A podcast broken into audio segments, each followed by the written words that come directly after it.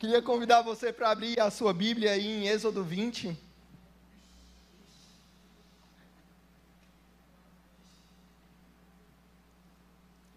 Êxodo 20, a partir do verso 1, vai dizer bem assim: E Deus falou todas essas palavras: Eu sou o Senhor, o teu Deus, que te tirou do Egito, da terra da escravidão.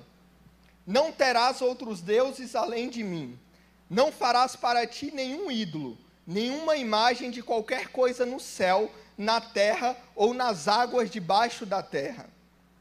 Não te prostrarás diante deles, nem lhes prestarás culto, porque eu, o Senhor teu Deus, sou Deus zeloso, que castigo os filhos pelos pecados de seus pais, até a terceira e quarta geração daqueles que me desprezam mas trato com bondade até mil gerações aos que me amam e guardam os meus mandamentos. Só até aí, amém? Sabe, o texto que nós lemos é o início dos dez mandamentos, mas parece que os dez mandamentos não estão mais dentro da Bíblia, sabe? Hoje em dia nós não vemos pessoas pregando constantemente e a gente tem a ideia de porque nós estamos no tempo da graça, nós não falamos mais do Antigo Testamento. A gente aqui vai falar sobre a Bíblia toda, amém? E quando nós vemos ali o início dessa introdução sobre os dez mandamentos, os dois primeiros mandamentos eles têm uma temática clara. A temática é: não tenha ídolos. Eu abomino a idolatria. Deus ele fala: não tenham outros deuses além de mim, e ele fala bem assim: não façam para vocês imagens ou, ou coisa semelhante que, que vai te trazer esse ar de idolatria. Então a idolatria é pecado, amém? E eu não sei você, mas eu fui criado em um lar católico, e quando eu fui criado, eu fui é, batizado logo ali quando, quando bebê ainda, depois fiz primeira comunhão, fiz todo o processo, e depois que eu me tornei, vamos assim dizer, crente, quando eu me tornei evangélico, esse é o termo que a gente usa, né? É, o natural era eu apontar o dedo para os meus irmãos católicos e falar: Olha, vocês são um bando de idólatra, vocês adoram Maria, vocês adoram essas imagens aí, vocês adoram santos. Então, criou-se em mim, assim, um ar de julgamento de vocês são idólatras, porque na Bíblia fala: não tenham outros deuses, não façam imagem e vocês adoram imagens. E sabe, a gente sempre foi muito rígido, assim por dizer, em relação a imagens, em relação a toda essa coisa. Mas será que a idolatria ela está contida somente nisso? Será que a idolatria ela está contida simplesmente no ato de eu ter um santo na minha casa ou no ato de, sei lá, eu orar uma Ave Maria, rezar uma Ave Maria ou qualquer coisa que seja? Será que só isso é idolatria? E a gente vai conversar um pouco sobre isso.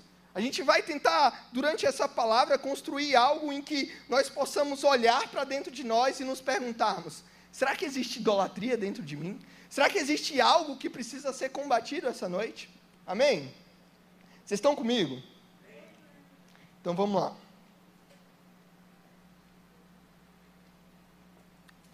Se nós vamos falar sobre idolatria, a primeira coisa que nós precisamos fazer é definir o que é idolatria. Afinal, o que é isso? Gênesis 3, a partir do verso 1, vai dizer bem assim: Ora, a serpente era o mais astuto de todos os animais selvagens que o Senhor tinha feito. E ela perguntou à mulher: Foi isso mesmo que Deus disse? Não comam de nenhum fruto das árvores do jardim? Respondeu a mulher à serpente: Podemos comer do fruto das árvores do jardim. Mas Deus disse: Não comam do fruto da árvore que está no meio do jardim, nem toquem nele. Do contrário, vocês morrerão. Disse a serpente à mulher: Certamente não morrerão Deus sabe que no dia que, em que dele comerem, seus olhos se abrirão e vocês serão como Deus, conhecedores do bem e do mal. Quando a mulher viu que a árvore parecia agradável ao paladar e era atraente aos olhos, e além disso era desejável para dela se obter discernimento, tomou o seu fruto, comeu e deu ao seu marido, que comeu também. Sabe, esse texto de Gênesis 3 é o primeiro caso de idolatria em toda a Bíblia. E talvez você me pergunte, Wallace, eu já escutei esse texto diversas vezes, eu sei que é o primeiro pecado do homem, eu sei que a gente chama esse episódio da queda, eu sei que talvez por conta desse episódio aqui nós sofremos com, com pecado hoje em dia, mas você vai falar sobre idolatria e esse texto? Não, não vejo relação em, em, em, relação a essas coisas. Mas sabe, sabe onde a, a idolatria se manifesta nesse texto? Deus tinha dado uma ordem clara para Adão e Eva, falando: olha, vocês têm todas as árvores disponíveis nesse jardim, somente não comam do fruto daquela árvore.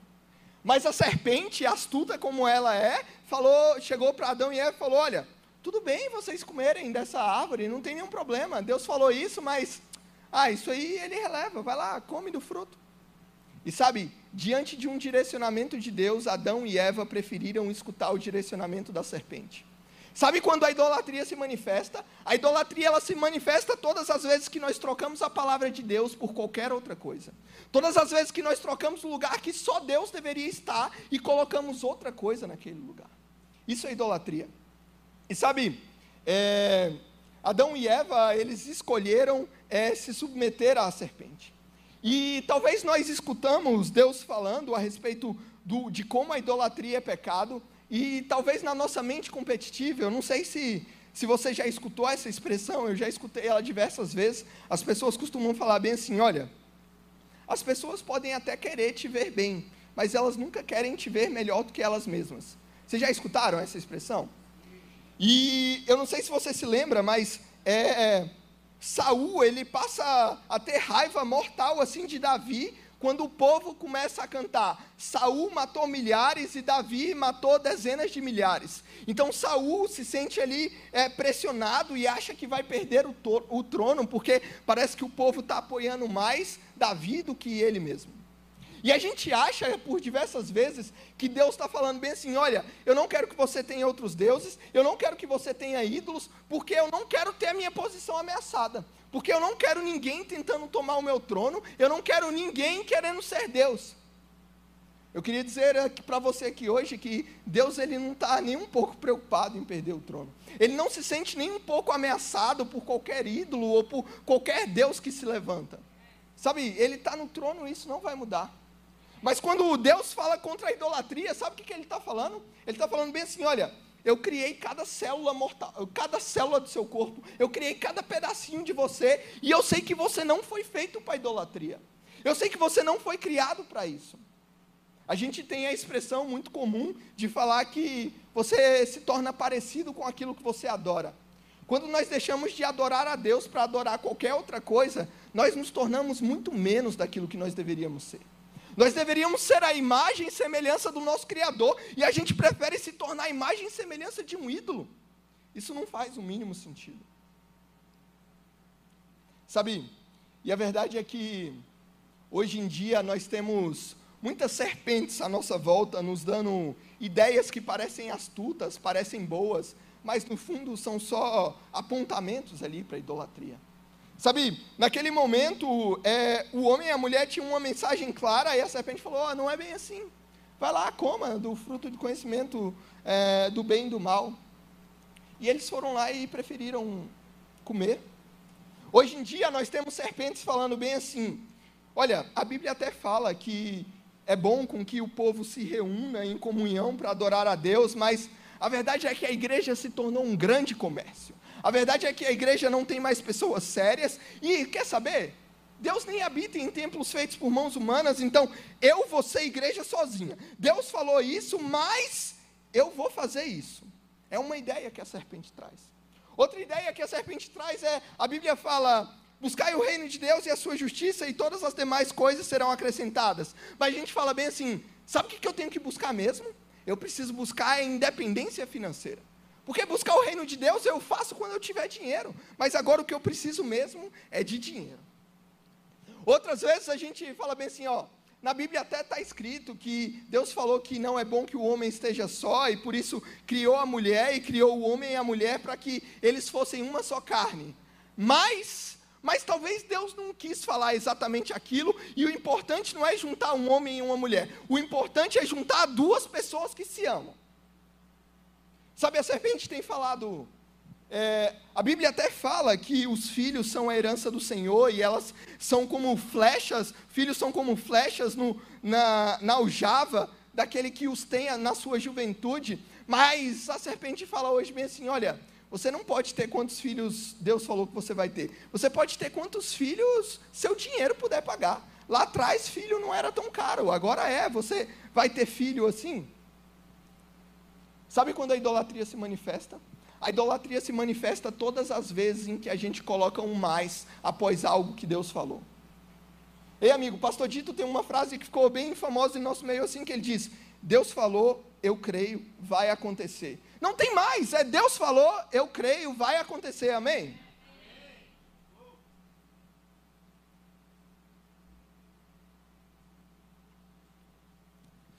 E uma vez que a gente tem bem definido o que é idolatria, agora eu vou tentar trazer com vocês alguns tipos de idolatria. Como que ela se manifesta no nosso meio. O primeiro tipo de idolatria clássico é a idolatria às coisas. É aquilo que eu contei a respeito ah, da nossa visão aos nossos irmãos católicos, a, a nossa ideia de que é, idolatria é simplesmente você estar diante de coisas e colocar nela poder. Mas não é somente isso, sabe?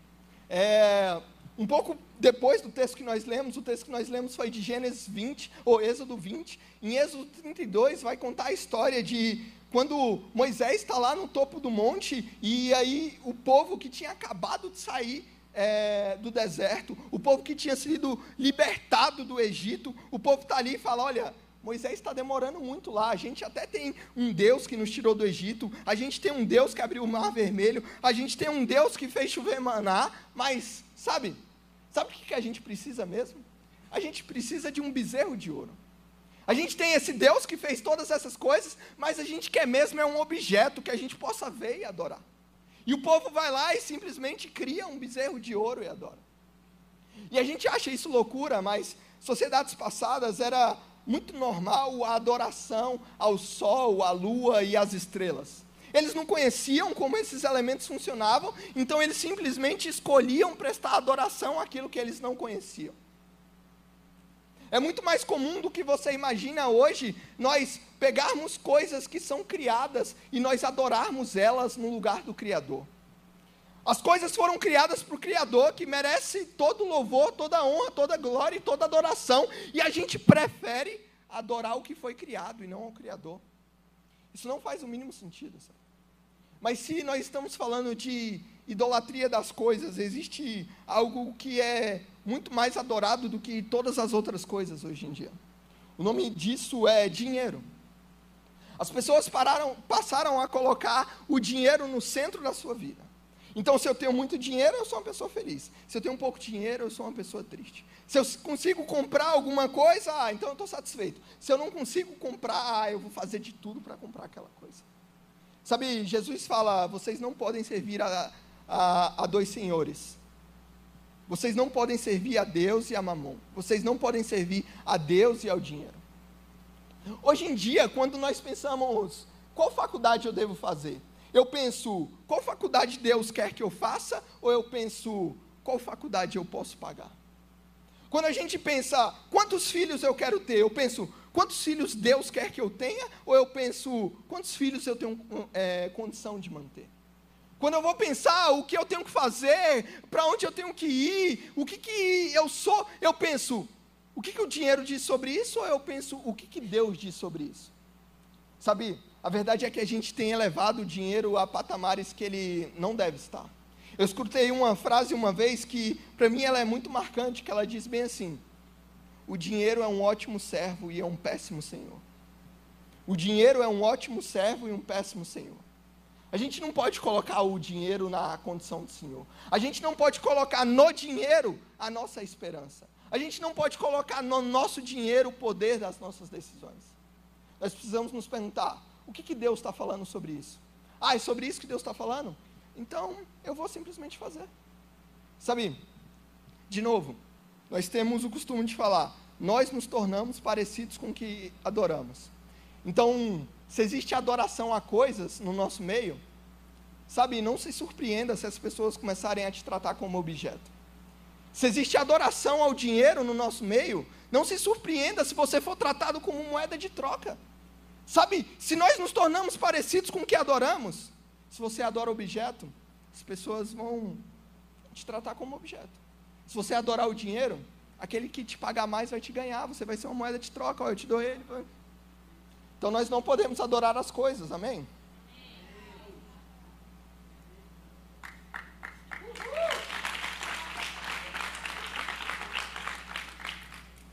Um outro tipo bem claro de idolatria que se manifesta no nosso meio é idolatria a pessoas, sabe? Igual eu falei para vocês, nós não fomos feitos para receber adoração. Então, quando nós adoramos uma pessoa, além de nós estarmos fazendo algo errado, nós estamos fazendo com que aquela pessoa receba algo que ela não foi preparada para receber. Nós não fomos preparados para receber adoração. E sabe, uma coisa é admiração. Admiração é permitido, está tudo certo. Mas outra coisa é idolatria. Você sabe quando a admiração ela se torna idolatria? Quando nós colocamos a pessoa que é adorada acima da verdade. Então agora eu não julgo a pessoa pelo que é verdade ou é mentira. A pessoa está acima da verdade. Então o que quer que ela faça, eu assino embaixo. Sabe, a gente tem muita idolatria, sei lá, jogadores de futebol. Então, eu torço para um time e aí tem um atacante no meu time e o atacante faz muitos gols. Então eu tô nem aí o que, que ele faz com o resto da vida dele. Ele vai continuar fazendo gol no final de semana para mim? Então faz o que você quiser. E a gente traz essa perspectiva para diversas áreas da nossa vida. Sabe? A gente tem o costume de adorar é, jogadores de futebol, artistas, cantores e qualquer coisa do tipo. E, sabe, nós não estamos é, o julgando naquilo que eles falam, que eles fazem ou qualquer coisa do tipo. Eles simplesmente fazem algo que nos dá prazer. Então, se você continuar fazendo o que me dá prazer, pode fazer todas as outras coisas. Sabe, quando nós perdemos o senso crítico, automaticamente nós incorremos em idolatria às pessoas. E sabe, eu não quero surfar nesse tema para parecer oportunista e qualquer coisa do tipo, mas eu quero passar bem rápido a respeito de idolatria política, sabe? A gente vive um momento hoje onde a gente tem uma polaridade e, sabe, pessoas de ambos os lados prestam adoração ao seu candidato. E sabe, idolatria, ela continua sendo pecado em qualquer aspecto. Idolatria é pecado, cara. E aí o que, que acontece? Nós não mais debatemos ideia, nós não debatemos mais o que, que tal pessoa pode fazer, o que, que tal pessoa não pode fazer, nós simplesmente colocamos as pessoas em altares e prestamos adoração a elas. Nós não podemos fazer isso, sabe? É, e eu vou, tipo, ser bem claro com vocês. Durante o primeiro turno, durante a apuração dos votos do primeiro turno, eu estava aqui na igreja. E se você me perguntar o que, que o pastor Felipe pregou naquele domingo, eu não faço ideia. Sabe por que, que eu não faço ideia? Porque eu estava mais preocupado com o resultado da eleição no meu celular do que com a palavra que estava sendo ministrada com, pelo pastor Felipe. Sabe, eu estava num momento onde é, existia adoração, existia a pregação da palavra, mas eu achei, eu, eu estou falando de mim, eu achei que naquele momento era mais importante o resultado das eleições do que aquilo que estava sendo ministrado no púlpito. Isso é idolatria, claramente é idolatria, sabe? E a idolatria ela também se manifesta quando, por exemplo, nós usamos de coisas que não são nossos princípios para defender os nossos princípios. Sabe, nós temos claramente na política um momento no qual a gente acredita que existe um candidato que vá defender os nossos é, princípios. E aí a gente se coloca em posição de que a gente quebra os nossos princípios para defender o candidato que vai defender os nossos princípios. Faz sentido isso? Não faz o mínimo sentido, sabe?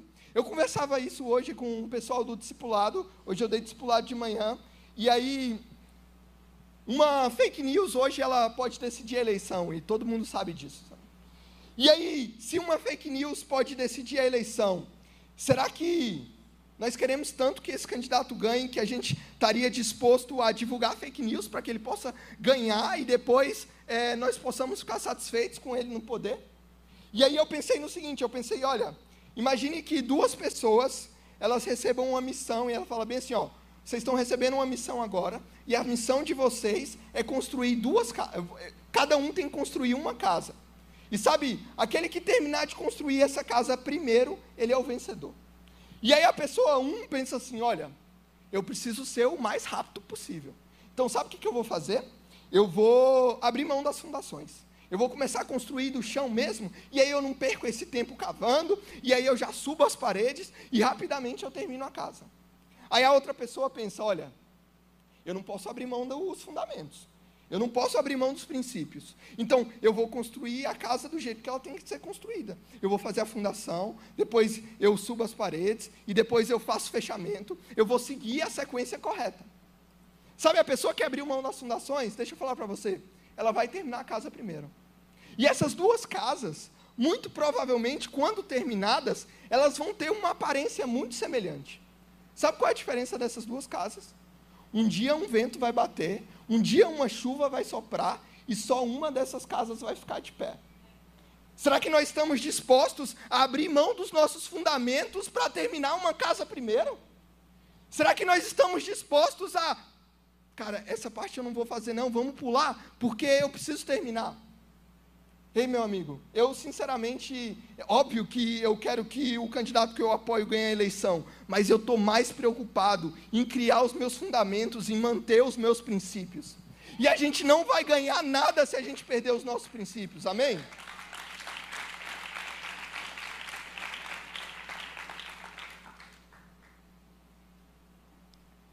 E o último tipo de idolatria que eu queria trazer, que na verdade ele não é o terceiro tipo, na minha opinião, esse é o único tipo. Sabe, porque a gente pode até idolatrar coisas, a gente pode até idolatrar pessoas, mas no fundo, no fundo, sabe o que, que a gente idolatra? Nós idolatramos a nós mesmos. Nós idolatramos ao nosso eu. Então, sabe por que, que eu adoro o sol, a lua e as estrelas? Eu adoro porque o sol, a lua e as estrelas é que vai me dar uma colheita boa. Então, eu preciso de uma colheita boa. Então, sol, chuva, me dá uma colheita boa, sabe? Sabe por que nós adoramos o dinheiro? É porque nós gostamos muito do dinheiro? Não. É porque na nossa cabeça, se nós tivermos muito dinheiro, todos os nossos desejos vão ser satisfeitos. Tudo que eu quiser fazer, eu vou poder fazer. Eu não vou precisar prestar satisfação a ninguém, eu simplesmente faço. E quando eu idolatro pessoas, sabe o que eu estou dizendo, na verdade? Quando eu idolatro um jogador de futebol, eu estou dizendo: sabe o que eu queria mesmo? Ah, eu queria ser esse cara, sabia? Quando eu idolatro um cantor, ah, aquele cara está recebendo tanta adoração, tudo que eu queria é eu estar tá na posição que ele está, recebendo toda essa adoração. Quando eu adoro um candidato político, tudo que eu quero é que os meus desejos sejam satisfeitos. O nosso grande desafio hoje é olhar para dentro de nós, igual eu citei para vocês o que, que aconteceu aqui no primeiro turno, e falar: onde é que está incorrendo idolatria? Onde é que eu estou deixando me dominar por esse desejo de satisfazer as minhas vontades e não as vontades de Deus? Sabe, nós precisamos fazer isso. E sabe, quando eu pensava sobre idolatria e eu via tudo isso acontecendo, eu me perguntei, cara, eu já sei que existe idolatria dentro de mim. Eu já sei que isso se manifesta no nosso meio. Mas como é que eu combato a idolatria? Como é que eu acabo com a idolatria? Como é que eu arranco essa parte de idolatria da minha vida? E sabe, a idolatria ela só se combate de uma maneira: com adoração. A adoração é a única coisa capaz de combater a idolatria. Mas por diversas vezes nós, nós estamos num lugar como esse e nós usamos de um ambiente de idolatria para incorrer em adoração. Em, nós nos usamos de um ambiente de adoração para incorrer em idolatria também. Sabe, nós falamos sobre idolatria a coisas, idolatrias a pessoas, idolatria ao eu, tudo isso como pecado. Mas sabe uma coisa que também é pecado? E que eu peço que vocês me deem tempo para explicar, não tomem minha próxima frase como final. A idolatria a Jesus também é pecado. E eu vou falar o porquê que a idolatria a Jesus é pecado. Quando nós falamos sobre idolatria, nós estamos falando sobre eu no centro. Quando nós falamos sobre adoração, nós estamos falando sobre Deus no centro. Você sabe quando a gente usa a idolatria a Jesus como pecado? A Bíblia vai dizer que Jesus é o Alfa e o Ômega, o princípio e o fim. A gente incorre em idolatria quando a gente usa Jesus como meio. E sabe quando a gente usa Jesus como meio? Quando a gente chega num ambiente como esse e nós não estamos preocupados em dar a honra, a glória a Ele. Nós estamos, Jesus, o que, que eu posso fazer para você, para você fazer isso para mim? Jesus, eu, eu quero muito essa coisa. Se eu fizer isso pelo Senhor, o Senhor me dá isso. Por diversas vezes nós fazemos isso. E sabe, idolatria nesse nível também é pecado. Nós estamos falando sobre adoração, mas não adianta nós nos reunirmos para cantar e nós cantarmos é, quão grande és tu, falando quão grande és tu, não para Deus, mas para nós mesmos. Sabe, nós precisamos, para combater a idolatria, nós precisamos também definir o que, que é a adoração. E sabe o que, que é adoração? Adoração não é um mero momento de louvor, adoração não é um mero momento onde nós cantamos ao nosso Senhor. Isso faz parte da adoração, mas só isso não é adoração. Você quer saber o que é adoração? Você sabe qual é a primeira vez que a adoração é mencionada na Bíblia?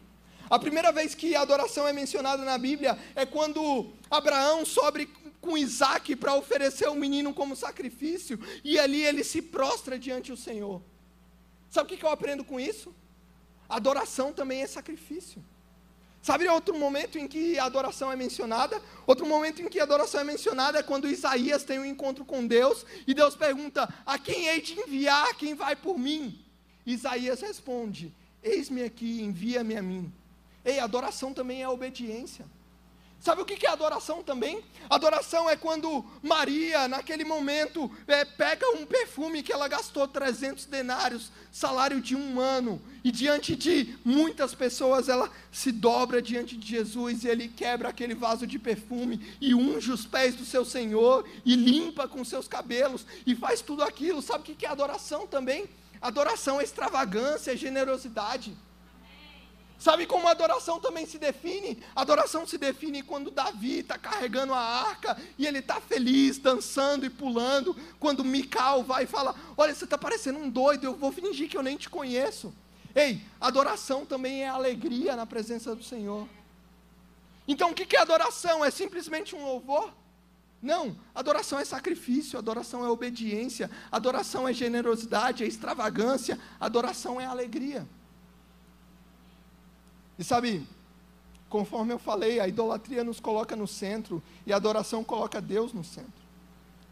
E sabe, a gente precisa entender uma coisa. O ídolo, ele sempre vai definir o idólatra. Mas aquele que é adorado sempre vai definir o adorador. Por quem nós queremos ser definidos?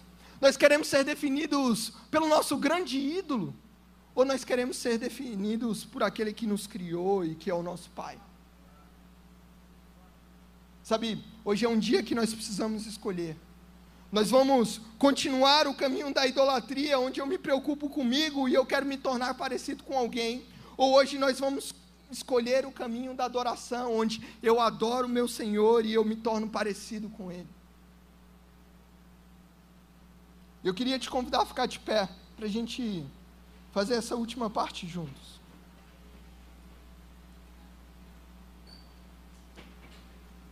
De novo, eu, eu, eu, trago essa palavra com muito temor no meu coração, porque eu mesmo fica, fica parecendo que, que eu estou aproveitando esse momento de política que a gente está vivendo para tentar encaixar uma mensagem, mas diante de Deus aqui, diante de vocês, não é sobre isso. Sabe?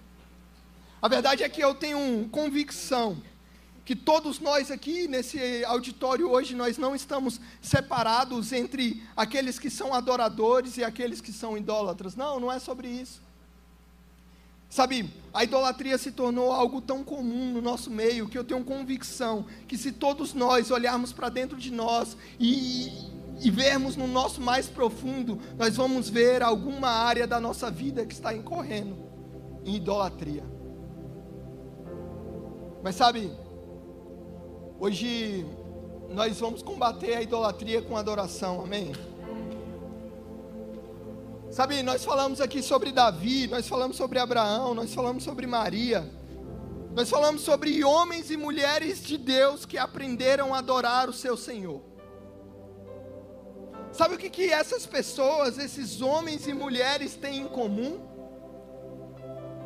Eles tiveram um vislumbre da glória de Deus eles tiveram um encontro pessoal com Deus Criador.